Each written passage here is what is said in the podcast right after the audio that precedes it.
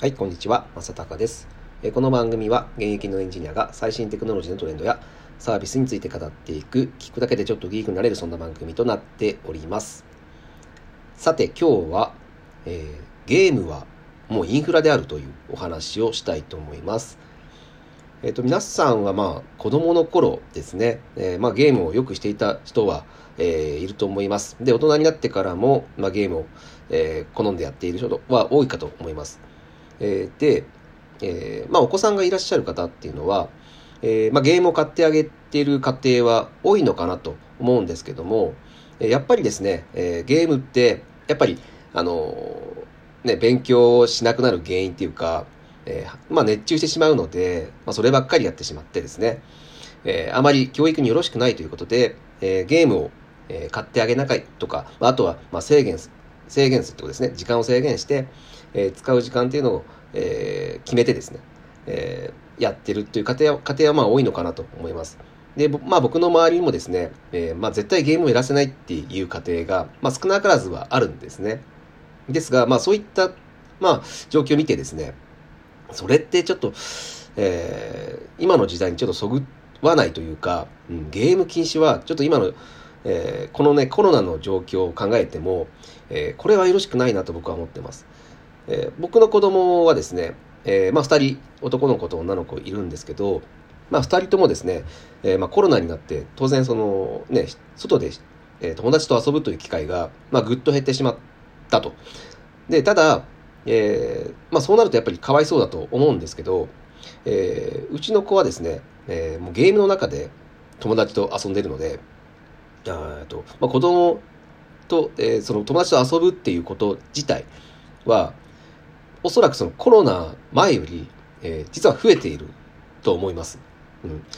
あの特に、えーうちの男の子は、まあこれ皆さんも、えーね、フォートナイトってやってると思うんですけど、フォートナイトの中で、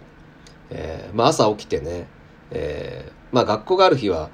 えーそんな忙しくてできないですけど、まあ休日とか、あとまあ学校帰ってきたから、すぐですね、オンラインつないで、え友達と一緒にえー喋ったり、え一緒にゲームをプレイしたりっていうことをやってます。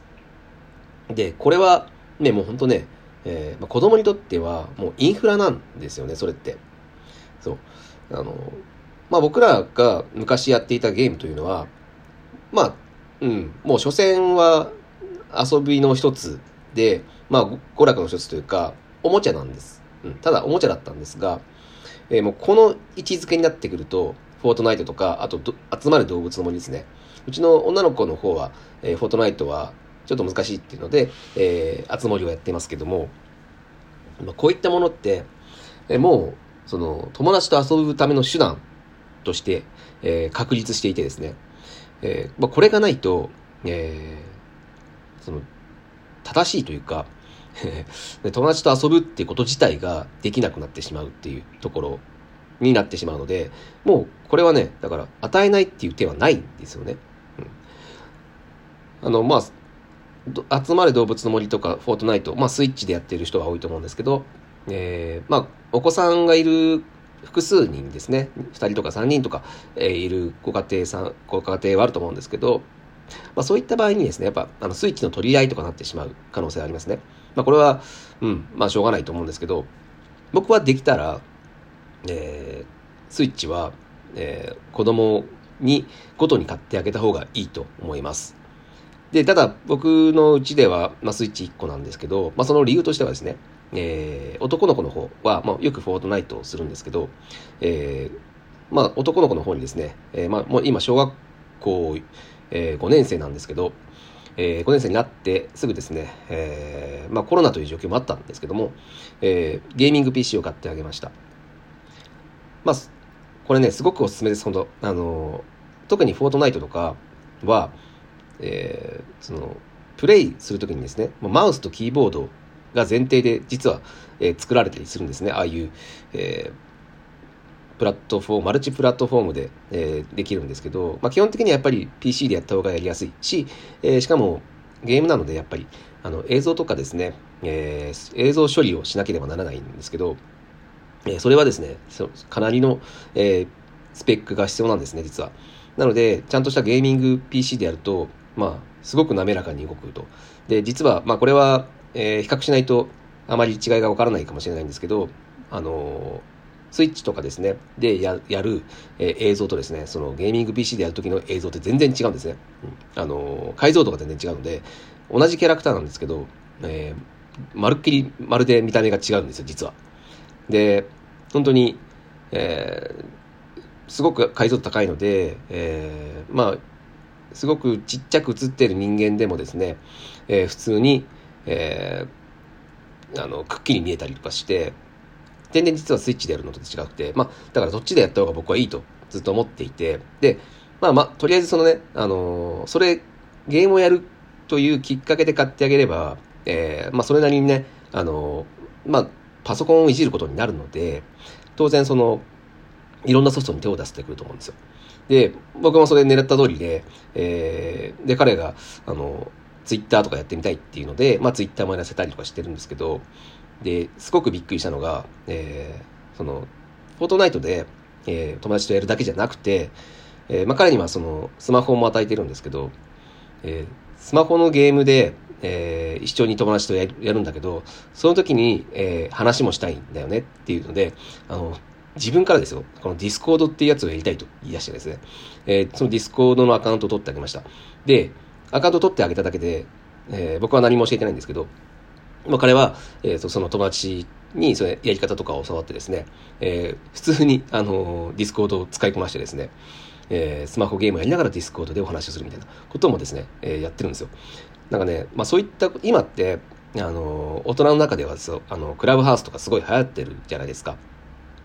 ですが、実はもう子供の世界では、もう、はるか昔から、もう何年も前からですね、この、こういった Fortnite とか Discord でですね、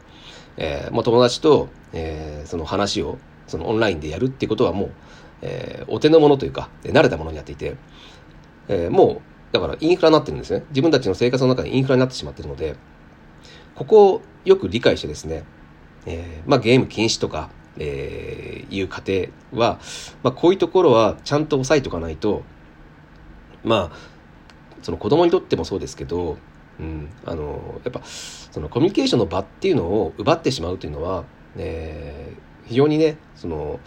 子供にとっては、まあ、子供にとってかも社会にとってそのコミュニケーションの場っていうのは非常に大事な、えー、場所になるので、まあ、今のゲームって、まあ、そういう、えー、要素も持っているんだよっていうところを、えー、ちゃんとですね、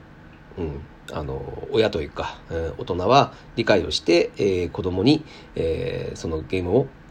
ゲームとはどういうものかっていうのまあただのおもちゃじゃないということを理解しないと、えー、なんかね、あのゲームが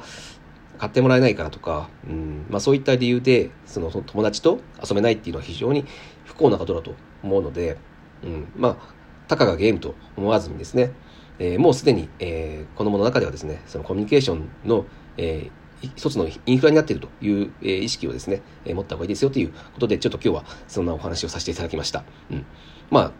つまり、えー、スイッチとか、えー、ゲーミング PC とか、えー、もう買ってあげた方がいいよと。うん。えー、と、まあ、高いですよ。確かに。あのね、何万円もするんですけど、ただ、うん、あの、投資としては、えー、全然十分価値のある、えー、投資になるかなと僕は考えています。はい。ということで、え、今日は、えー、まあ、ゲームはもうすでにインフラになっているというお話をさせていただきました。えー、こういったお話もですね、えー、毎日しておりますので、えー、面白いと感じてくれた方はですね、えー、ぜひフォローしていただいて、また聞いてください。今日は以上になります。それでは。